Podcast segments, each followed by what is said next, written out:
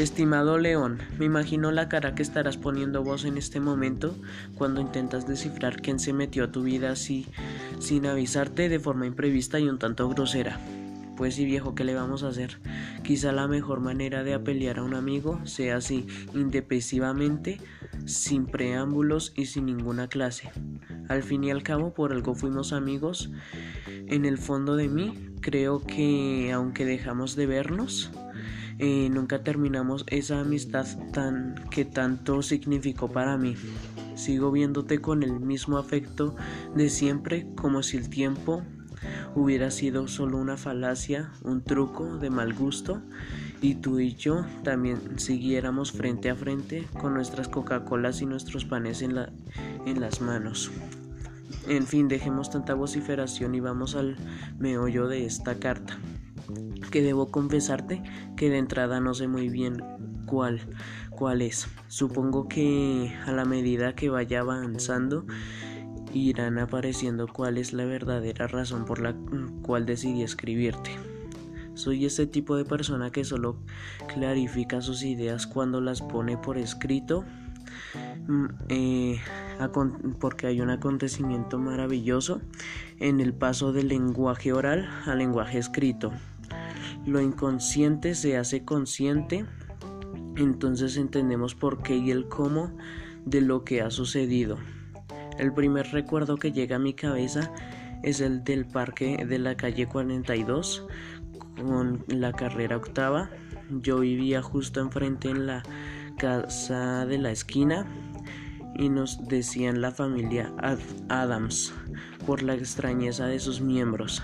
Mi abuela siempre maldiciendo y apoyándose en un caminador y mi tío solterón y solitario empedernido que se la pasaba armando y desarmando el motor de un Renault 6 anaranjado.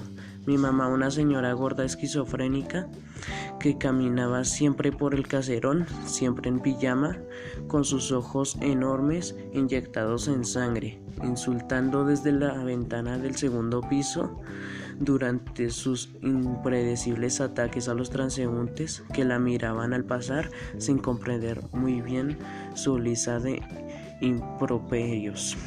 Y yo, el monstruo, el enano, contrahecho y jorobado que intentaba llevar una infancia en medio de semejante ambiente, el sano y anormal.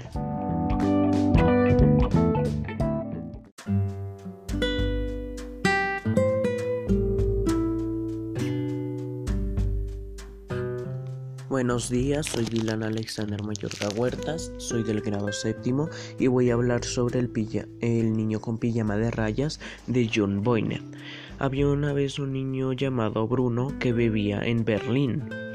El niño tuvo que mudarse junto a su familia a una especie de campo militar debido al trabajo de su padre. Él era una especie de coronel. Él él vivía con su madre, su hermana, y cuando llegaron a la casa en el campo militar, se dio cuenta de que habían demasiados hombres y niños detrás de una, de una especie de cerca que de la cual no dejaba que pasaran las personas del otro lado. aquellas personas tenían una especie de pijama de rayas de color azul él no le tomó mucha importancia al principio, pero se dio cuenta de que los soldados del lugar lo maltrataban y golpeaban demasiado a los a las personas del otro lado. Él habló sobre esto con su hermana. Ella tampoco le prestó importancia, pero un día mientras fue a investigar eh, la cerca, se encontró con un niño demasiado pálido y flaquito, con, el mismo pijama de rayas, detrás de la cerca que él vio hace un tiempo. Empezaron a hablar y con el tiempo se volvieron buenos amigos. Pasó el tiempo y su, y su, papá tuvo, que tuvo una reunión muy importante en esa misma casa con un hombre llamado el Furias, que se parecía mucho a Hitler. El, Furia se iba a la reunión para, para, hablar sobre temas del trabajo, por lo cual el padre les pidió a todos que se comportaran de la mejor manera. en esa misma noche, uno de los sirvientes de, de, pijama de rayas también eh, tiró, una copa de vino que le pidió el, el padre del niño sobre, sobre, uno de sus, sobre uno de sus amigos. El Furia se enojó demasiado entonces mandó a, mandaron a matar a, los sirvientes que tenían en ese entonces. Tiempo después el niño se dio cuenta de que el niño con pijama de rayas que encontró detrás de la cerca estaba trabajando en la cocina. Lo notó demasiado flaquito, así que le dio una pata de pollo. Ahí mismo llega uno de los amigos del padre del, del niño, Bruno, y y piensa que el niño de la pijama de rayas está robando comida, por, por lo cual el niño le responde Bruno me la ha dado. Lo cual le preguntan a Bruno ¿es eso cierto? Y él dice que yo ni siquiera conozco al niño.